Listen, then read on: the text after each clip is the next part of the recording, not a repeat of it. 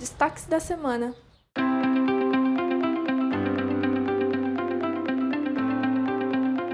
Fala pessoal, tudo bem? Começando mais uma edição dos Destaques da Semana. A Prefeitura de São Paulo está auxiliando as operações de resgate a vítimas das chuvas no litoral norte.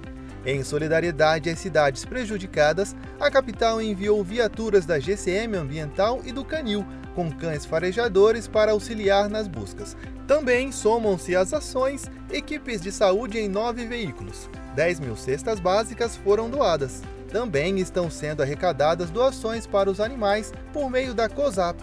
Ajude realizando uma doação ao Fundo Social de São Paulo. E a cidade registrou até a quarta-feira de cinzas 362 desfiles de rua, contando os quatro dias de folia e o pré-carnaval. A estimativa é que até o fim do mês o total chegue a 464 desfiles. A organização e a segurança foram destaques neste ano, com colocação de gradis, banheiros, revista policial e efetivo reforçado da Polícia Militar e da Guarda Civil Metropolitana. A Prefeitura retirou aproximadamente 695 toneladas de lixo das vias. A expectativa é reciclar mais de 50% do material coletado. Ainda no tema Carnaval, o Observatório do Turismo e Eventos da Prefeitura está realizando um balanço e os números prévios são animadores. O público aprovou a folia, dando nota 9 para o evento.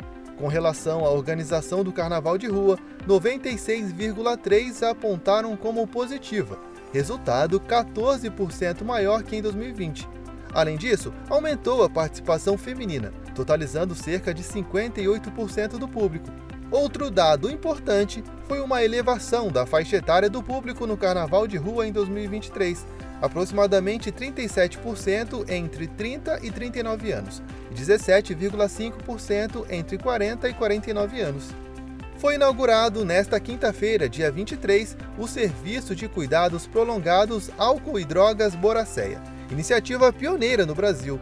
O equipamento conta com quatro dormitórios, quatro consultórios, quadra, sala de ambiência, sala de estar, sala de grupo e refeitório. O tratamento para dependentes químicos oferecido é multidisciplinar e os pacientes participam de atividades que vão de meditação, musicoterapia, terapia em grupo, arte-terapia até atividades físicas, entre muitas outras.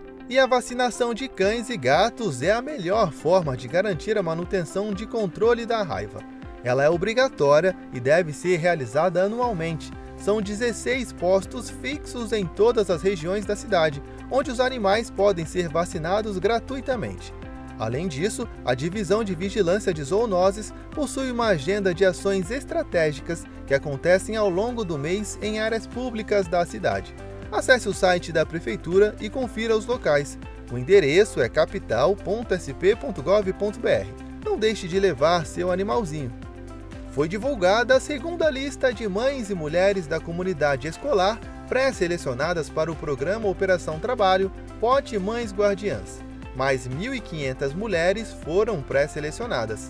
São 4 mil vagas voltadas para mulheres em situação de vulnerabilidade social que irão atuar em escolas da rede municipal de ensino, com atividades voltadas à busca ativa a fim de evitar a evasão escolar.